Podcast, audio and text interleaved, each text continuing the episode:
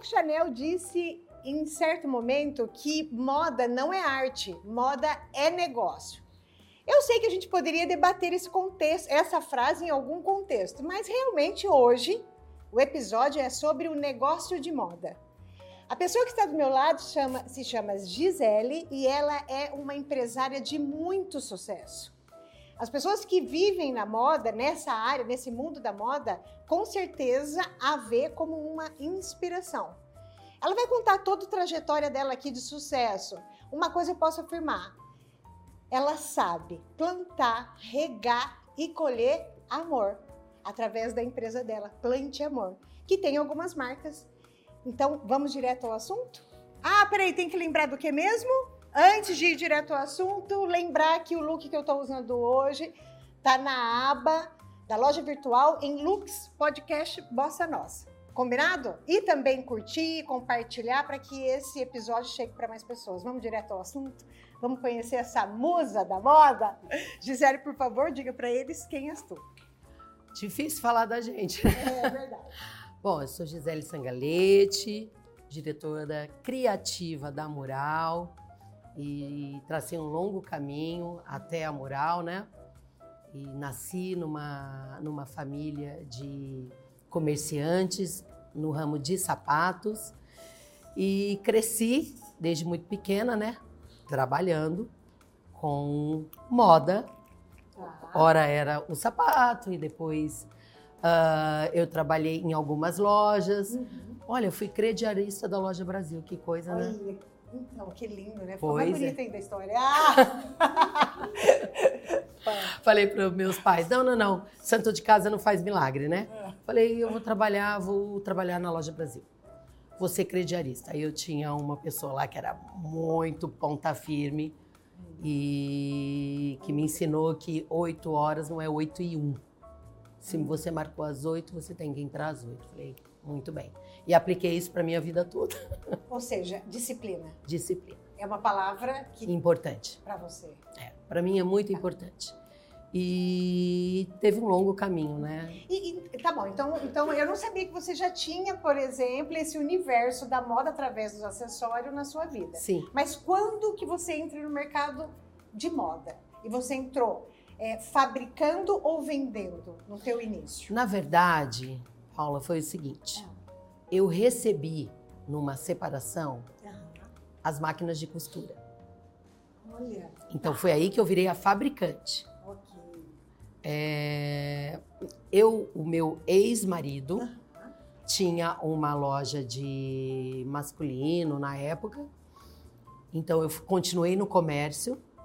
E quando eu me separei, isso há 25 anos atrás, ele me deu as máquinas de costura porque ele tinha começado a mural como masculino. Isso foi como ah, um- uma punição. Ela não sabe costurar, então ela vai voltar atrás nessa decisão que ela tomou. Nossa, agora ficou mais bonita ainda essa história. essa história cada vez mais tá ficando mais bonita. E aí eu comecei a mural e continuei essa história de masculino durante um tempo, fornecendo esse produto para o meu ex-marido, que tinha lojas na época que era de masculino. E começou a ir de mal a pior, de mal a pior, de mal a pior. Eu falei, bom, eu vou para o universo feminino, porque é muito mais abrangente e desafiador. Então, aí nessa época, isso foi mais ou menos em 90, a, a Mural foi, foi a funda- fundação, foi em 90, 1991. E essa separação foi em 98. Então, em 99, por volta de 2000, eu comecei a fazer a linha feminina. E, e como você pensou na linha feminina se até aquele momento o teu negócio era o masculino? Saber a necessidade faz o ladrão? Tá, Tipo você isso. simplesmente encarou e foi. Eu estava desesperada, porque financeiramente eu estava quebrada. Uhum. E eu pensei, como que eu vou reverter essa situação? Eu tinha, na época, a Aquaite, eu não sei se ela ainda existe, eu foi vendida na época, há uns 10 anos atrás, para eu cuidar realmente da mural. Mas eu tinha a Aquaite, que era uma loja de praia, que nós inauguramos no inverno. E quando eu inaugurei a Aquaite, logo em seguida veio a minha separação, dois meses depois. Então, você fica com a Aquaite, você vai ficar com as máquinas de costura. Duas coisas que eu, para mim, era muito novo, não dominava. Uhum. A Aquaite foi um case de sucesso e é até hoje uma loja que nós é, trabalhamos muito nela, criamos toda a história da Aquaite, né? E depois eu comecei com a confecção feminina, quando eu vi que o negócio, o universo masculino era restrito, difícil, falei, bom, eu vou fazer, eu conversei com uma amiga, ela falou, Gi, faz o mostruário e leva para São Paulo. Vamos terceirizar esse produto, vamos ver para quem você pode vender. E foi exatamente isso. Preparei um mostruário de nove peças, fui para São Paulo, para uma reunião às nove da manhã, fui atendida às oito, tipo nove horas da noite, tipo isso, mais ou menos. Sei, eu sei. Fiquei 12 horas de cadeira. Saí com um pedido de 10 peças por modelo. Na rua Bem TV, onde eu montei a primeira loja de varejo da Mural. A gente, Ai, isso tem uma história, por isso que a gente foi lá, nunca vamos esquecer. E saí com aquele pedido na mão, igual aquela menina, criança, rodando aquele pedido e falando: resolvi todos os meus problemas. 90 peças. Eu vou conseguir superar tudo isso. Eu acho que é o acreditar. E realmente, naquele momento, foi um divisor de águas. Voltei, produzi essas 90 peças, entreguei com qualidade e voltei na próxima semana com mais cinco, seis modelos. E assim foi. E aí, então, a partir desse momento, você começou a, a- a produzir, criar e produzir a sua própria marca para vender para lojistas. Eu deixei a muralzinha, comecei a. a, a, trazia para você um monstruário de roupas. Você falava, Gi, gosto disso, não gosto disso. Aquilo que você não comprava virava mural. Aí o que, que foi acontecendo? Eu ia para São Paulo, não tinha dinheiro, então eu ia nos, nos shoppings Iguatemi da vida pesquisar. E, enfim, ia para São Paulo, olhava tudo aquilo que estava acontecendo no mercado de lá, voltava para Rio Preto, ia no, no, no Bom Retiro, ia na 25, comprava os aviamentos, voltava, montava a coleçãozinha pequena, levava de novo para São Paulo, vendia, voltava, comprava o tecido, produzia, entregava. Só que eu produzia 10, 12 modelos, dois, três não eram aprovados. Esses modelos vinham para mural. Então, eles, na, na verdade, nós passamos a se dedicar para mural de fato como marca e olhar para ela há mais ou menos uns 12 anos. 12 anos, então tá. Então, o teu primeiro período, veja se eu entendi bem, é um período onde você fabrica produtos com a marca do comprador. Sim, Tá certo? terceirizava Você para ele. terceirizava a produção. Qual o momento que você decidiu agora é a hora de eu parar de fabricar para os outros e fabricar só para minha marca e construir a minha marca? É, O tempo passou, eu comecei a fazer muita pesquisa de moda, eu comecei a sair para fora do país para poder olhar o que acontecia no mundo e o que que e o que que me trouxe tudo isso? Me trouxe uma bagagem de time eu pensava, como que eu vou trabalhar? Porque eu trabalhava com pessoas que faziam fast fashion. Tá. É uma coisa rápida, não era de coleção. E quando você está falando isso, está falando da equipe. Está falando da sua equipe. Não, estou falando produzia isso, eu, eu vendia para o quem? comprador. O comprador trabalhava no fast fashion. Tá bom. Então foi a forma que eu aprendi a trabalhar. Ok. Ser rápida. Então tá acontecendo lá, eu tô fazendo aqui. Tá acontecendo lá, estamos fazendo aqui. E o que acontecia?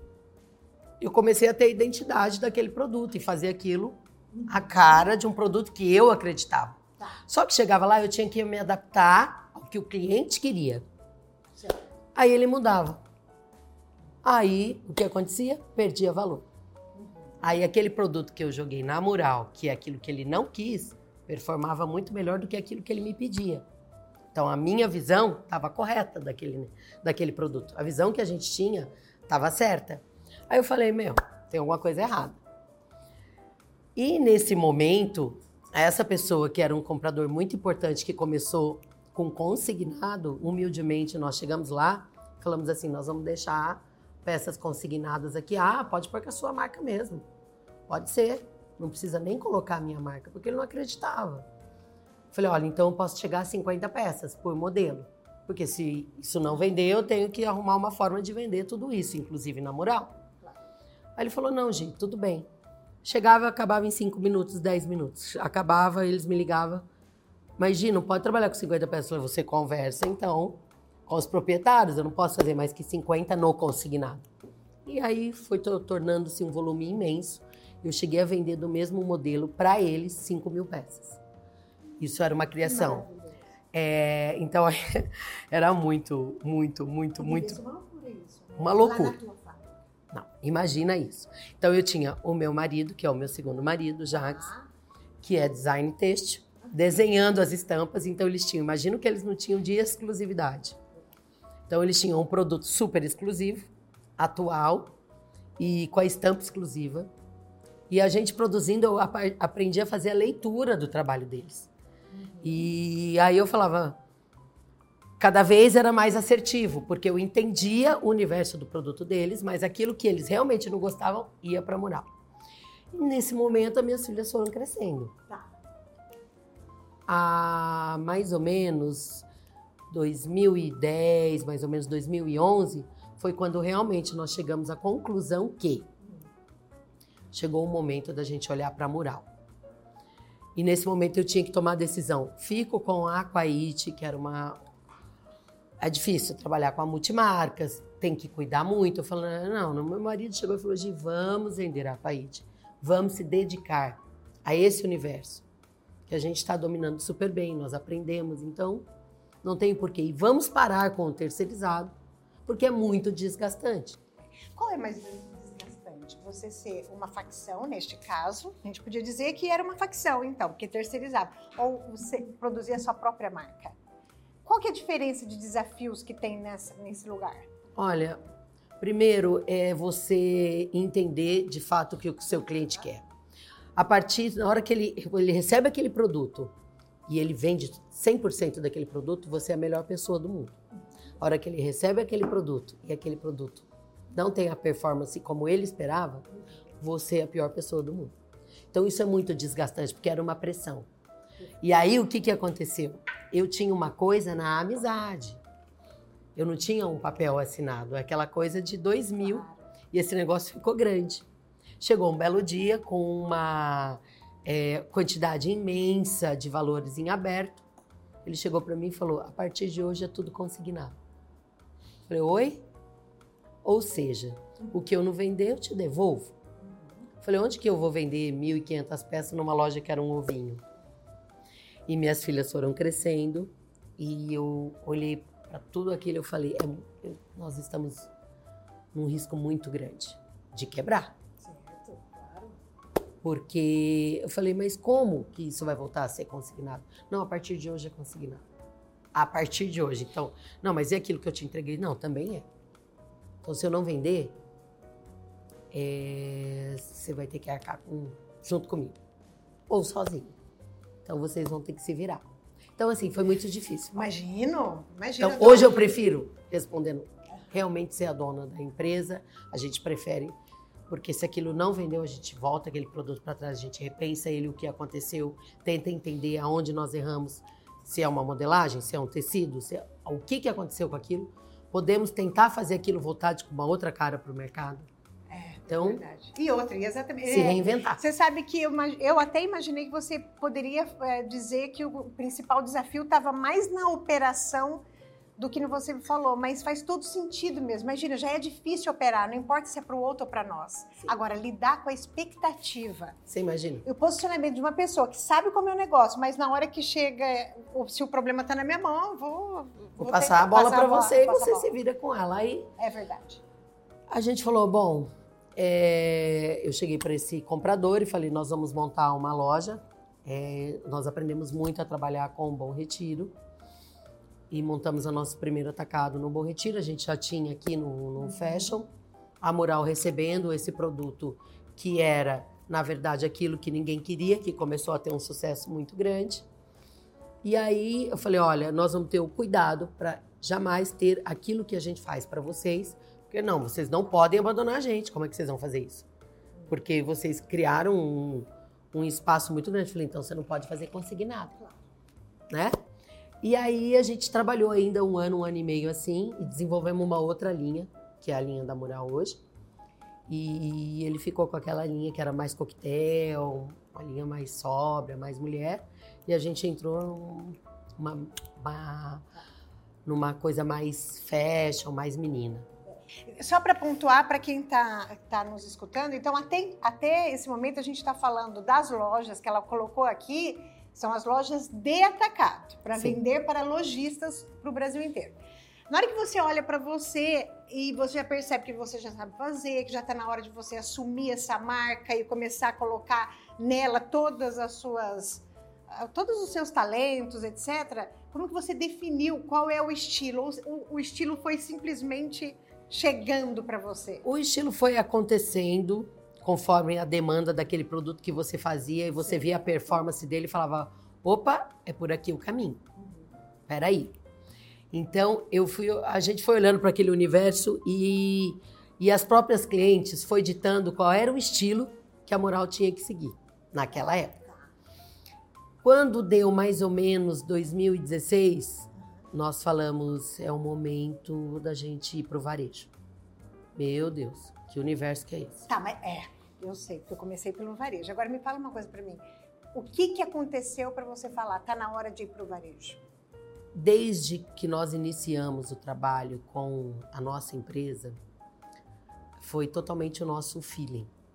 E essa coisa é de você olhar, falar, eu tenho que fazer um novo movimento eu, eu não sou, eu nunca fui acomodada. Sempre gostei de novos desafios e o meu marido também, minhas filhas crescendo e vindo já com, com, com um novo olhar para a marca. Eu tenho uma filha que trabalha na parte administrativa e a outra que fez moda. A sensação que eu tinha quando a gente olhou para o varejo, ou a gente vai agora, a gente vai ser engolido no mercado, no universo do atacado. Ou a gente posiciona a moral neste momento, que era um momento 2015, 2016, que era aquela coisa que você estava vendendo de tudo. Era um negócio louco, né? A gente teve uma explosão de consumo muito grande e depois veio um retrocesso violento. Aí falamos, não, a gente precisa entender o que é esse universo do varejo. Porque quando você faz uma peça no atacado ele performa maravilhosamente bem, você replica aquilo várias vezes diferentemente do varejo. Você tem que ter um mix de produto. Então. Perfeito! Eu, assim, aqui está um lugar muito interessante para quem está nos assistindo e quer trabalhar na, no, no mercado de moda. Daqui a pouco a gente vai entrar para o varejo, mas eu acho que já entenderam que não é porque a gente tem todo um domínio do mercado de atacado que a gente automaticamente tem o domínio do varejo. São, são realidades completamente, completamente, diferentes. E é um aprendizado tudo de novo. Tudo. Tudo de novo. É né? tipo começar do zero. Começar do zero. Mas então, ainda, ainda no mercado onde você é, fabrica para os, o, os varejistas, quais são as principais gargalos, dificuldades desse segmento? Você, como produtora da sua marca para vender para o atacado? Olha, eu estava até falando com as meninas na hora que eu cheguei. Ontem eu estava contando quantos processos tem para a peça passar pela pilotagem entre a escolha de tecido, que se começa. Então vamos, vamos explicar esse processo para elas, para elas entenderem o que é isso, o que é o mercado de moda o negócio de moda. Meu Deus do céu. Porque entenda que eu trabalho em todas as cadeias. Certo. Então, nós compramos, fazemos pesquisa de tendência. Depois a gente faz a pesquisa do tecido. Aí a gente faz um planejamento do que nós vamos pôr naquela coleção. Com coleções mensais. Eu não trabalho com semestral. Eu solto 90 modelos por mês, numa velocidade estrondosa. Gente, o nível de. É, a tua equipe de estilo, por exemplo, não só de produção, mas você imagina você projetar tanto modelos assim? Você não tem ideia, a minha vida é na frente de um painel. Eu tenho um painel onde todos os dias eu estou olhando mix de produto, porque você imagina, uhum. você pensa em tudo e falta. Você pensa em tudo, o varejo vira. O varejo te liga e fala, não veio blazer? Acabou a jaqueta jeans. Então, assim, Porque é um mix de produto do varejo. Do varejo. Entendeu? Então, esse universo que era para. Quando você. Estou falando do terceirizado. Então, eu escolhia, eu pesquisava, meu marido desenvolvia a estampa, eu comprava o tecido, a gente comprava o tecido, começava a fazer aquele piloto do zero, passa por 27 processos, a primeira rodada de piloto. 27 processos. Meu Deus. Meu Deus. Provou. Não tá bom. Começa tudo de novo. Não gostei do tecido, não gostei do silk, não gostei da estampa. Começa de novo. A gente pega aquele produto, mata aquele produto, começa de novo. Não erramos no tecido, esse tecido não tem esse comportamento, não serve para isso. Então, é tão maluco. Aí eu começo tudo de novo. Eu, eu tenho já uma coisa comigo que é a seguinte, Paulo. Passou do terceira pilotagem uma peça, pode excluir. Não tem como aquilo dar certo. É impressionante. Então, assim, você imagina, eu passar por tudo isso, chegar lá no terceirizado. Não, não era isso que eu pensei. É, Porque eu tenho que passar ainda pra- pelo crivo daquilo que a pessoa queria. E ela não estava no bom dia, não era o dia que ela estava bacana para comprar, ela não estava olhando com, com os olhos de quem estava fazendo aquilo e pondo todo o amor para fazer aquilo. Falou, o que, que é isso? Ou seja, se eu montar a marca mural e eu decidir que isso tá bonito para o meu público, eu não tenho que pedir para ninguém compre isso de mim. Eu vou ter que criar o risco e convencer aquele cliente que isso é uma tendência, é bacana, está acontecendo para ele comprar, porque eu trabalho com risco. É, E você está falando que foi em 2016, se eu não me O engano, varejo. que você decidiu o varejo. O varejo. Olha só, e a gente está falando isso antes da pandemia. Porque eu não sei se você concorda comigo que depois da pandemia ficou ainda mais difícil você pensar em, em atacado. Pelo amor de Por quê? Porque quando a gente fala de atacado, a primeira coisa que a gente imagina, a gente está falando de volume para compensar. Porque a gente precisa vender para o lojista, ele ter uma margem para poder vender o produto. Então, eu tenho que vender mais barato. Então, para vender mais barato, tem que ter volume. E o que, que aconteceu depois da pandemia? E o que, que aconteceu na pandemia? Na pandemia, bom, na pandemia a gente fala daqui a pouco, mas o que, que não sei se você concorda, para você, o que aconteceu na- depois da pandemia? Que, a- que eu, não, eu não estou dizendo que isso está errado, mas é uma característica do, que- do que a pandemia causou. O volume passou a não ser mais importante para quem está comprando. Tá todo mundo com medo, elas querem uma peça dessa, uma peça Então dessa. aí eu vou te falar. Aí, qual é, qual é a vantagem de você ter o atacado? Nossa. Eu tenho que fazer ele acontecer porque é muito complicado quando parou a empresa com 180 funcionários. Então, ele, eu não tinha uma solução. Eu- O que, que eu vou fazer? Para depois, quando nós voltamos com um volume imensamente menor do que o que a gente tinha, tivemos que aprender a vender online, que era uma coisa que a gente eh, gatinhava, não tinha solução, porque o cliente não vinha até você. E como fazer produtos para que você, eh, que sejam atrativos e o cliente querendo cada vez mais novidade. E essa coisa da internet, ela é maravilhosa, ela é.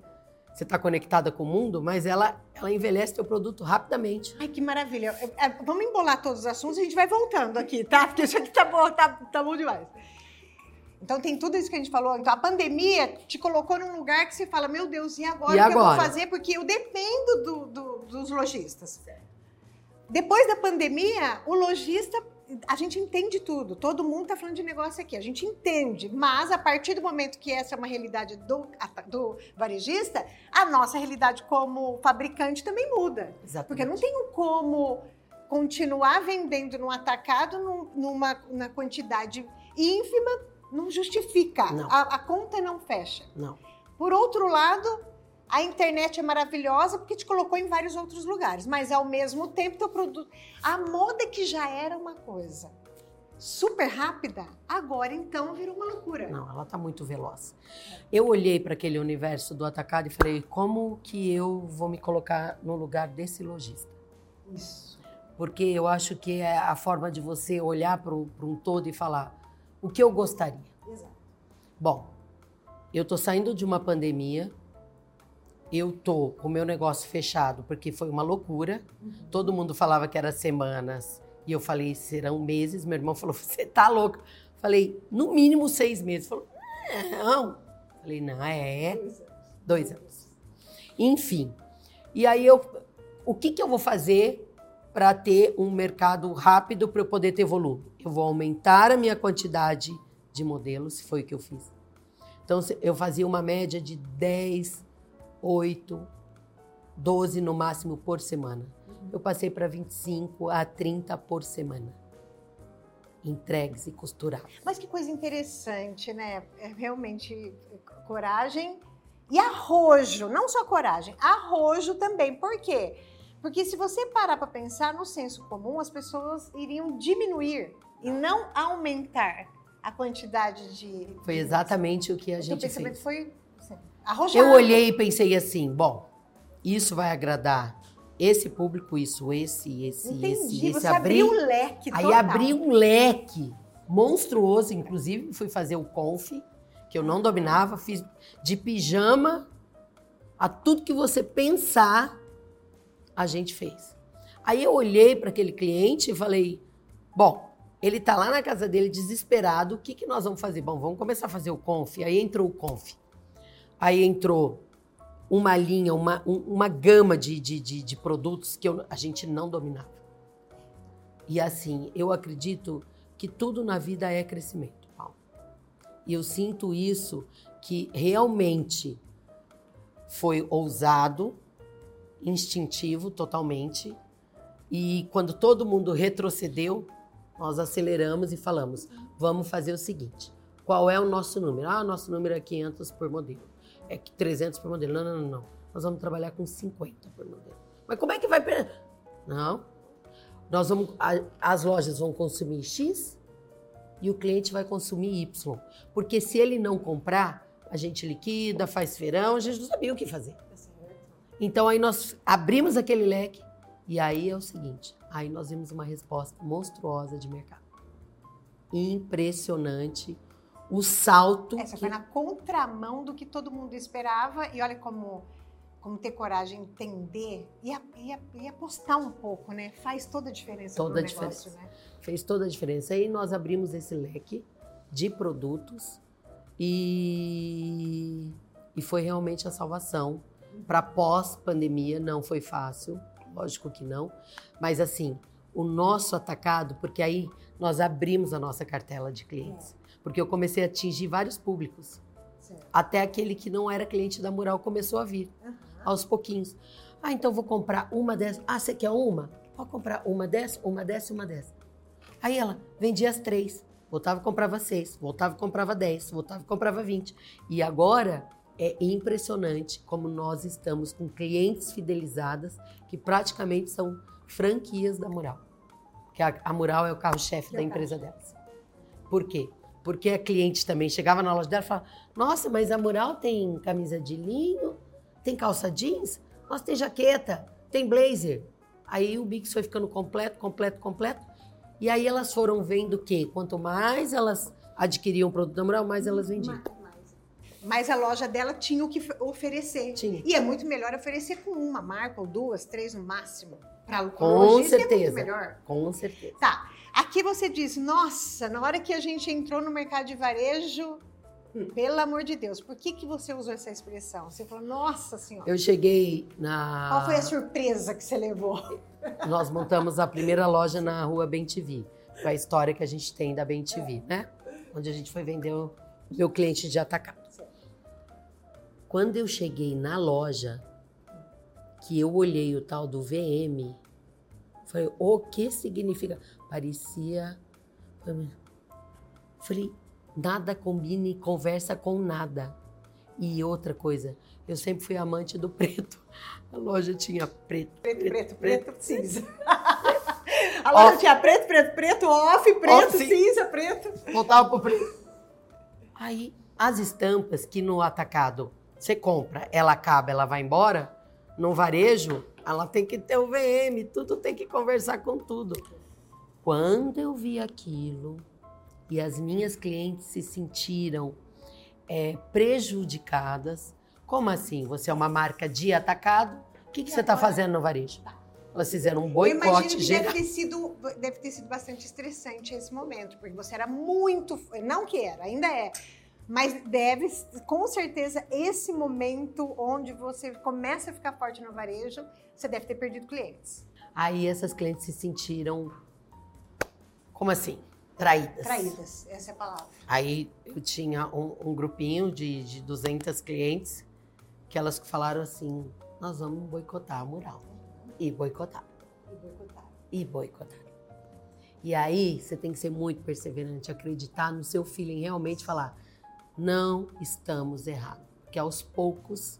Porque a nossa intenção quando a gente foi no varejo não é tomar aquele cliente dela. Muito pelo contrário, é fortalecer essa marca. A marca, com certeza. Senão, Farm, Animale não vendia varejo, multimarcas e performa maravilhosamente bem no mercado. Exato, exato. Então, veja bem, E loja online, hein? Que não pode esquecer disso, que também tem que ter. poxa. É. Então, aí o que que acontece? Aí nós, eh, eu falei, mas como assim? Não, nós não, não queremos mais mural, não queremos mais mural, mas os clientes continuavam pedindo mural para elas. Então elas fizeram esse boicote que durou uns seis meses, mais ou menos. Foi muito difícil para gente. difícil. Porém, hoje, eu acho que elas olham o universo de produto que a gente conquistou com as nossas lojas de varejo, porque o varejo te pede isso. O cliente entra, ela quer sair completa dele. Ela não quer ficar. Ela, ela- eu falo, gente, peraí um pouquinho. Vocês querem que eu faça desde roupa para casamento ao resort? Não é fácil para gente. E você tem que ter N produtos daquilo, porque não adianta você ter um vestido para festa. Então é complicado. Aí elas viram que a gente cresceu nesse momento indo para o varejo. E todo mundo está colhendo frutos disso, inclusive as nossas parceiras de atacado hoje. Exato. Entendeu? E Você também vende na loja virtual? Também loja virtual. Muito bacana, É, inclusive. é que- muito bacana, né? É que é realmente a gente também já passou por algumas situações assim. As pessoas têm que entender que a marca ela, ela não é um produto que ela vende. Ela é muito mais do que o produto que ela vende e ela precisa se expandir. Precisa expandir para quem vende o teu produto ter muito mais facilidade para vender o próprio produto. É uma, é uma curiosidade, né? Nós montamos no Iguatemi Campinas, aí minha cliente de Americana veio e falou: não é justo. Eu falei, por quê? Porque você vai roubar todas as minhas clientes. Eu falei, você está enganado. Nós estamos dentro de um shopping, onde as pessoas estão passando no corredor. Esse atendimento que você dá para sua cliente, nós não conseguimos fazer isso num shopping em Iguatemi, Campinas. Você serve café, você conversa com ela, você, você praticamente é uma terapeuta das suas clientes.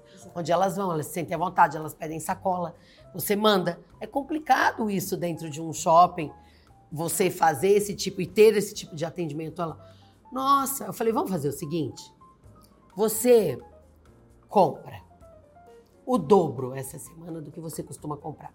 Se você não vender, você pode me devolver. Aí ela, verdade? Falei, eu estou te falando que se você tiver esse produto, ela não vai na minha loja. Se você tiver o produto da Moral completo, você pode esquecer. Porque o atendimento que você dá para ela, eu não consigo dentro do shopping. Esse, esse aconchego, esse carinho, ela é sua cliente há anos. E sem contar, exatamente. Ela é sua cliente há anos. Exatamente. Então, Entendeu? o produto é importante, a marca é importante, mas o atendimento também é importante, Tudo. uma história é importante, Sim. as relações são importantes. E a gente tem que fazer um exercício. Eu sempre falo que a gente precisa fazer um exercício de nos amadurecer e olhar para as realidades fora da nossa bolha. A gente acha que as coisas são desse tamanho. A maior parte dessa, dessas clientes, ou da minha, o que seja, nem vai passar na frente do teu, do- da tua loja. Imagina. E vice-versa. E sabe o que aconteceu? Ela quadriplicou. Claro que a marca fica mais forte. Ela, as clientes passam na frente do Guatemi Campinas, ah, eu vou lá na Fátima, que ela tem. É isso aí. E É, tá tudo uma- bem, é. entendeu? E tá tudo e tá bem. tudo bem. é. E aí ela quadriplicou, ela falou, Gi, é impressionante. Eu falei, você tá vendo? O que é mais difícil, ser fabricante ou ser varejista? Ai, Tô brincando, mentira. É que eu acho, acho que eu sei. o que que é ser fabricante? A tal do terceirizado de tanta gente que você envolve nesse processo. É, Você imagina, eu estava falando para as meninas, eu perdi duas, a gente perdeu produções essa semana. Uhum. Depois de tudo pronto, etiquetou é, a peça e a, o, a etiqueta, o tecido sugou. Então eu carimbei 300, 400 peças e não sai. Então, produção perdida. Você esqueceu de aumentar, fazer uma ampliação, porque você depende de pessoas. 500 peças sem ampliar uma parte de um busto que aconteceu essa semana em um vestido. Eu, oi? Não, porque ampliou de um lado, mas porque tinha um nó. Oi? Então entende, o chão de fábrica, ele é desafiador. Todos os dias eu aprendo, todos os dias eu apanho, eu falo, não, amanhã vai ser melhor. Porque eu, eu a gente, esse é o meu perfil, tá? Todo dia eu chego e tenho um problema. Começa com aquele discurso do problema, eu falo, qual é a solução que você me dá? Porque eu já, porque eu já tô com o problema. Eu não tenho o que fazer. Não, porque você tem. Não, então espera, deixa eu pensar. Então, todos os dias é matar um leão por dia. Ou. Porque você fala, meu, é, é, é. você passa por várias etapas. Então, para mim, é muito desafiante o chão de fábrica porque é muito louco. Porque é daqui até o consumidor final, entendeu? E depois que você passou por tudo aquilo que você fala, meu, que loucura. Aí chega lá, nossa, tá caro, né? Fala, é, é muito caro. Exato. Porque Exato. não é fácil, a roupa não tá barata. A matéria-prima não tá barata. Não tá fácil trabalhar. Se hoje eu estivesse aqui na tua frente e eu tenho um sonho de, de inaugurar uma marca, criar uma nova marca, e eu quero criar minha facção, minha própria facção, o que você diria para mim? Força, fé e coragem. Eu tinha certeza que você ia falar isso. Mas você tem alguma dica, além dessa dica moral, espiritual e psicológica, você tem alguma dica prática do negócio? Olha, ou tipo, não deixe de olhar isso ou isso não importa? Eu acho que você, se você tem um sonho, que é isso que eu tinha um sonho, né? De fazer com que isso ficasse, de contar uma história. Você tem que acreditar, sonhar e realizar. Olhar para o seu feeling, olhar para aquilo tudo e falar assim: bom, existe certo ou errado? Não. Por onde eu começo? Por onde seu coração pulsar mais forte, falar: é por aqui. Vem por aqui que vai dar certo. Lógico que você vai ter N coisas nesse caminho que não serão fáceis, mas a minha opinião é não desistir jamais. Essa palavra não existe no meu dicionário. Desistir jamais. Eu, a gente olha para um todo e fala: bom, é o caminho que a gente tem a seguir e é desafiador, é, mas é realizável. Dá para realizar. Se você tiver amor naquilo que você. Se você coloca todo o seu coração para aquele negócio, ele vai dar certo. Ô, Gisele, é... tanto na área de, de, facção, da produção, vamos falar da produção, quanto do varejo, o que você acha? Onde está o maior calcanhar de Aquiles no segmento da moda? Nas costureiras. costureiras Elas é. estão envelhecendo. Exato, e ninguém quer. Não, porque isso virou um estigma, né? Você não vai estudar, você vai virar costureira. A mãe ficou falando é, para a filha. Isso mesmo. Tá? Você estuda, você vai ficar que nem eu na máquina. Porque você concorda? A minha avó tinha máquina, minha mãe tinha que aprender a costurar. Isso era cultural. A mulher, né? Claro, claro. Ela, ela, ela tinha corte, costura. Eu aprendi a fazer crochê, eu aprendi a bordar. Porque eu vim tá? da minha avó me ensinando, minha mãe me ensinando. Agora é o seguinte: as costureiras estão envelhecendo e nós não temos novas profissionais, mesmo que a gente tenta é, profissionalizar, está muito difícil. Então a gente está com uma deficiência imensa de mão de obra. Quando você olha para isso num futuro próximo, de 10 anos, é muito o que, que você pensa? É muito assustador. Não dá para pensar ainda. Deixa eu te fazer uma pergunta colada nisso. Quando a gente olha para as China, por exemplo, vamos falar de China, né? A gente está falando de altíssima produção. Isso daí, imagina que o Brasil que tem um custo super alto eu tenho a minha principal mão de, mão de obra esvaindo num processo de tempo aí, numa linha de tempo. A China já está dominando de alguma forma. Eu queria ver se você sente isso no seu segmento. É, quando você olha para isso, você pensa em que cenário futuro para as marcas como a nossa, por exemplo, que são, são nacionais? Olha, Paula, eu acho muito complicado o, os próximos anos que a gente vai enfrentar, porque nós vamos ter muito o que fazer.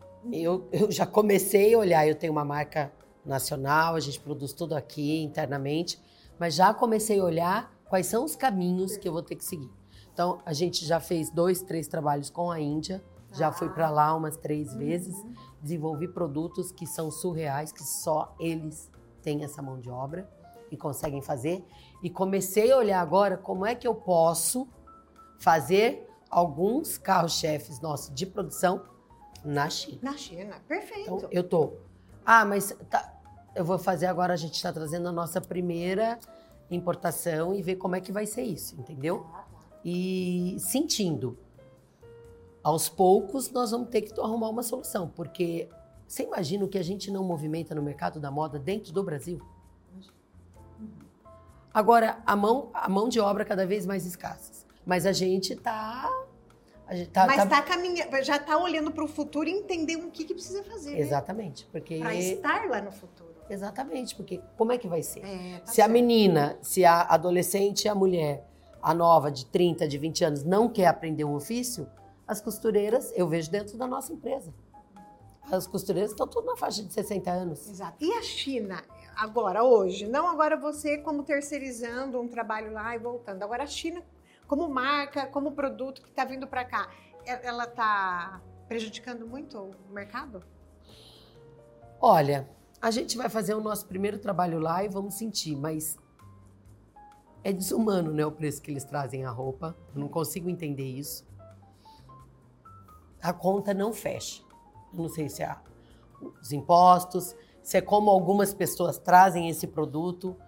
Nós temos uma empresa transparente, uhum. uma, empresa, uma empresa que trabalha com transparência de impostos. Então é complicado. E é complicado, Entendeu? porque mesmo quando você começar a enviar, que vai chegar o momento que as marcas vão ter que fazer isso mesmo, enviar para produzir lá, partes ou do processo ou o que seja, nunca vai chegar aqui com o preço que chega deles produzido. Não. Jamais. Não, é, é, duas vezes o valor. Duas vezes o valor. Você está procurando mão de obra não necessariamente procur... preço. Não, preço é... não. Preço não, porque eu, por exemplo, a gente está produzindo algumas peças lá agora que vai chegar o container. É, o preço é exatamente o que eu estou pagando, dentro, que a gente paga dentro do Brasil. Porém, eu estou buscando a mão de obra. Exato. Porque se você trabalha corretamente, que é o nosso caso, é, isso é o dobro do valor da É verdade. Então, é um então, grande desafio mesmo, é, né? Ser empresário nesse é. país. Agora eu queria que você falasse um pouquinho da Plante Amor. Por que, que chama Plante Amor? É, na verdade. Que amor é esse? É, na verdade, esse é o nome que o meu marido criou. Tá. E é o que a gente gosta mesmo, porque eu acho que a gente planta e a gente colhe. Então, na verdade, a Plante Amor, a gente, quando ele falou esse nome, eu fiquei olhando para a cara dele, ele falou: nossa razão social vai ser Plante Amor. E é muito engraçado, porque é muito forte. Quando você atende o telefone e fala Plante Amor Confecções, a pessoa: Oi? Da onde? Então, a história do plantar e colher. É, a gente queria, quer estar agora no caminho de fazer vários trabalhos sociais, mas não é, de profissionalizar. Então, nós estamos fazendo um trabalho agora que é uma collab que vai sair com as Valquírias. E essa collab é para profissionalizar essas meninas da favela.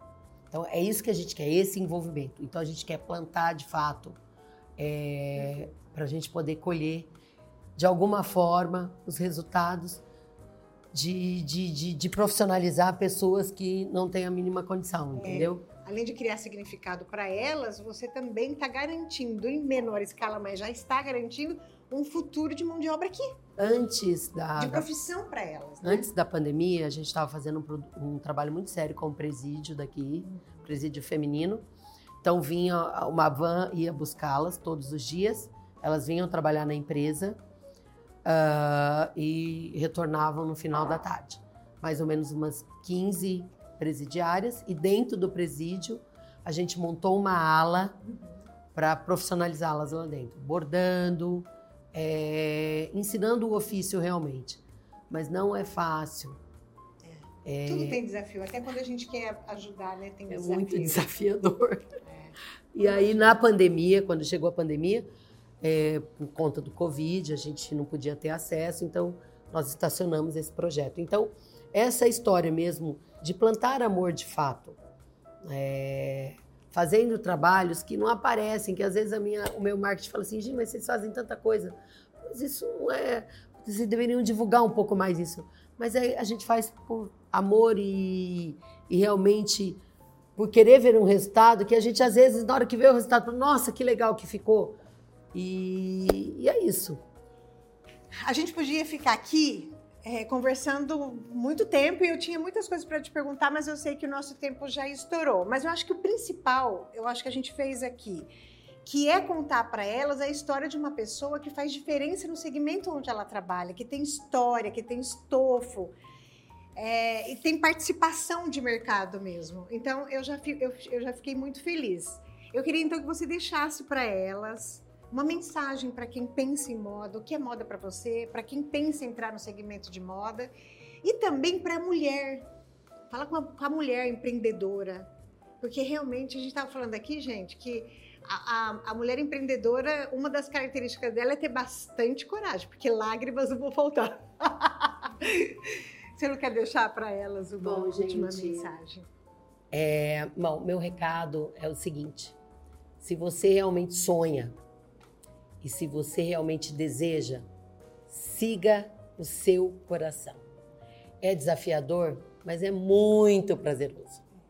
Quando você vê o seu produto na rua, numa viagem, você fala, eu atingi o meu objetivo. Então, assim, é, não existe mais o lugar onde a mulher não pode estar. Não existe o que a gente não possa fazer. O que está dentro do seu coração tem que ser feito e realizado.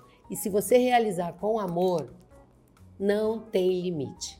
É sem limite. Então, assim, é difícil? É. Eu vou começar uma, uma história nova de uma confecção, vou ter desafios imensos, mas é muito, muito prazeroso quando você fala: nossa, que bonito que ficou isso. Não é possível, fui eu que fiz, saiu de mim.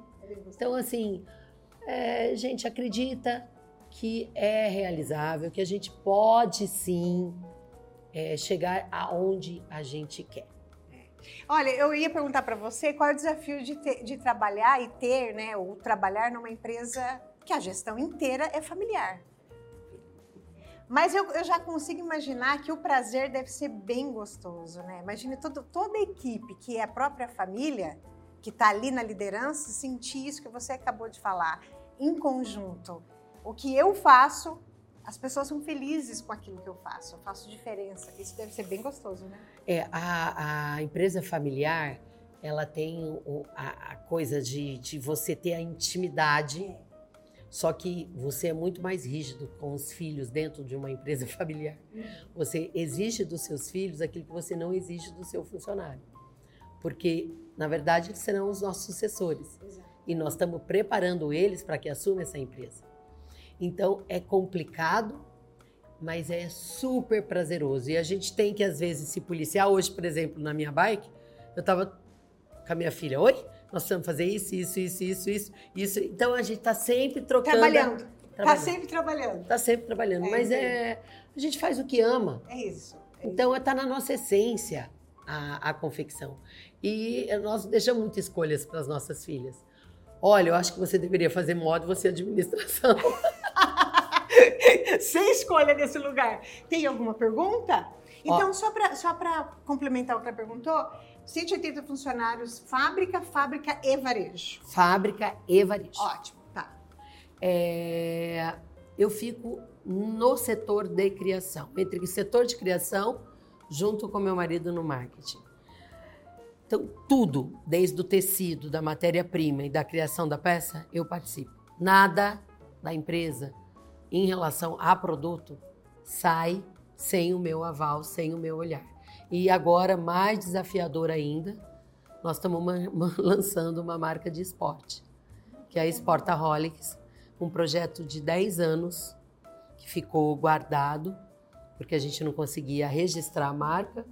E para nossa informação, nós conseguimos o registro há uns dois anos e agora a gente desenvolveu uma linha que nós estamos apanhando. Moda esportiva? Moda. Ai, que máximo! Tá. Que ela tem hoje a performance 100% online, mas que é muito desafiadora. Então, desde o produto, da criação, do bordado, do tecido, isso tudo 100% do mix de produto passa pelo meu crifo. Depois daí, aí entra no, no processo de, de, de produção, aí já nós o setor é embaixo, produção, em cima, criação. Então, eu entrego, quando entra no PCP, para minha outra filha, que cuida da produção junto com o financeiro, aí ela assume o produto. Tá. E você no marketing, qual é a, quais são as ações no marketing que você está responsável? Olha, Paula, hoje a gente vive sobre a, a mídia digital. É verdade. É. Então, você tem que criar conteúdo o tempo todo. todos os dias, o tempo todo. O que não é visto não é lembrado. É muita loucura. E hoje tem muita gente. E hoje tem muita gente se mostrando. Então jamais a gente pode ficar fora disso. Não, e outra coisa. A pessoa vai lá, ela monta um. Ela cria uma história, ela começa a fazer umas camisetinhas, ela. De repente, você fala: Oi, aquilo que não era visto, hoje pode ser vendido mundialmente. Então a internet trouxe isso pra gente. A internet trouxe mais um produto da história que é contável. Pois é, Né? entendeu? Dá um trabalho danado. Dá, dá o trabalho da a cara dela. Sabe o que é, gente? Porque, assim, não, é gostoso, como ela disse, é gostoso. Mas é importante que as pessoas saibam o tamanho desse gostoso, o custo desse gostoso. Assim, a gente não quer desmotivar ninguém. Não. Foi um episódio que a gente falou muito de dificuldades. E a hora que a gente tá pensando, nossa, é muito difícil, se ela deve ter cansado, ela vem e fala que de uma marca nova, né? Então, isso é que é ter coragem e, É. e fazer a diferença, né? E mostrar que mesmo muito difícil, a gente sempre consegue, a gente tem que andar pra frente mesmo, tem que apostar e fazer. Não, se a gente não acreditar É. na gente, É. quem vai acreditar? Exato. Entendeu? Então é isso. É, é desafiador? É. É prazeroso? Muito. Muito. É isso. Gisele, eu adorei. Eu. Adorei mesmo, eu tinha certeza que ia ser um momento de muito prazer, assim como ela. Eu já falei isso hoje, mas vou, vou reafirmar. Eu sou uma admiradora tua. Em algum momento lá do passado, eu tive o privilégio de trabalhar esse negocinho A gente trabalhou, você. né, A gente trabalhou Incrível. junto. Mãos à terra com você. É verdade. É, fico muito feliz que você Eu esteja aqui. Para mim é um, um prazer enorme, uma honra que você tenha aceitado vir aqui no meu podcast. Eu fiquei muito feliz pelo convite. Espero que tenha sido uma tarde gostosa para todo mundo que vai nos ouvir, né? Tá Com ouvindo. certeza. Foi super leve, contando uma história de uma mulher de sucesso. Como Que que, não vai gostar? Ah, isso mesmo. E de Ah, inspiração. Obrigado, gente. Muito obrigada. Obrigado, viu? Gratidão. Ah, como as redes sociais. Como, como que as pessoas eh, te seguem. Fala da Mural e se você também... Tá. É, a mural é mural, né? www. Mural é mural com U no final. Mural com U, gente. Apesar que a maioria deve conhecer, com certeza. Sim, sim, sim. Mural Oficial, que é o Instagram da Mural, e o meu, nossa, Ah. eu ando influenciando muita gente, viu? É, por quê? Amiga do céu, tô vendendo roupinha, postando, virei blogueira. Muito animada, as festas, a gente fica acompanhando. Então. Paulinha, você não tá sabendo, amiga. E eu tô no Instagram como Gi Sangalete. E menina, você não tá entendendo. Tô vendendo muita roupa no espelho de casa. Por quê? Eu sou uma mulher de 55 anos. É, linda e maravilhosa. Gente, aí tá bonito, né? Vocês não têm noção aqui. Ah! E eu acho que quando a pessoa vê, de fato, a roupa numa pessoa que não tem 1,80m, não, não pesa 40 quilos, 50 quilos, né? Que é magra, alta, linda. Aí fala, nossa, vai ficar bom pra mim. Então, é, é muito louco isso. Eu, eu- é impressionante como eu estou influenciando bastante gente positivamente, porque gosta da roupa, fico super feliz. E eu- entendeu? é tão interessante o que ela falou agora, porque ah, existe uma crítica muito forte e a gente entende e é verdadeiro, é tudo certo. sobre as mídias, sobre as redes sociais, em que muita gente se espelha em algo que não. que fica completamente fora dos padrões da realidade. Por outro lado, antigamente, nós mulheres dentro de casa não tinha possibilidade de ver uma igual. Vestindo uma roupa, incentivando a gente. Então, gente, parece Então que isso não. é muito legal. Você, eu tô no closet de casa e às vezes eu saio e meu marido fala: o que você vai fazer? Vou gravar.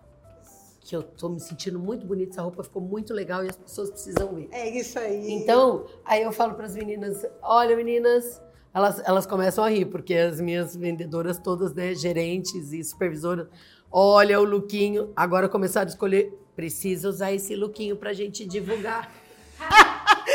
Já entendi o que, que você se tornou no processo. Porque eu quero fazer mais uma consideração. Tanto a Gisele quanto a Paula falam tanto de mulheres reais. Vocês são mulheres reais. Mulheres reais que se cuidam. E madura, é. maduras, que têm prazer em se arrumar, em estar bem, né? Trabalhar com autoestima. Todas nós temos aí que nos espelhar. Exatamente. É. Exatamente. Obrigada, viu? Adorei. Ó, última coisa. Última coisa, gente. Última coisa. É, então, moda pra você não é futilidade. Não. Muito pelo contrário. Muito pelo contrário, gente. É um universo que a gente movimenta é, financeiramente um país monstruoso. E assim, gente, é, a moda, principalmente para nós mulheres, quando você sai que você fala, nossa, hoje eu preciso me dar de presente algo para me fazer bem, para massagear meu ego. Porque mulher compra por N coisas, né, amiga? N coisas. N coisas. Tá Exatamente. triste, compra. Tá feliz, compra. Tem um evento, compra. É verdade. É verdade. Tá deprimida, compra. É. Então, assim, é uma coisa que você fala, poxa, o que o mercado de moda movimenta no país não pode ser fútil isso. Como? Ah, mas é, é, é, para mim isso não é, não é importante. Ok, mas para muita gente é importante. Você tem uma cor nova no seu guarda-roupa que você fala, puxa, eu tô me sentindo bem com isso. É, é. Então eu, eu, eu acredito que não posso ver isso como uma futilidade jamais. Jamais. Jamais. Muito obrigada mais uma vez. Eu que agradeço. Eu tô honrada. E para vocês também, obrigada por ficar até o fim. Não esqueça de compartilhar, de curtir, de. Gente, eu sempre preciso de ajuda nessa área. Não sei se você precisa de ajuda. Se inscrever, acionar isso e mandar para todos os seus amigos, porque vale muito a pena e mais gente tem que assistir esse episódio. Beijo para vocês e até o próximo episódio.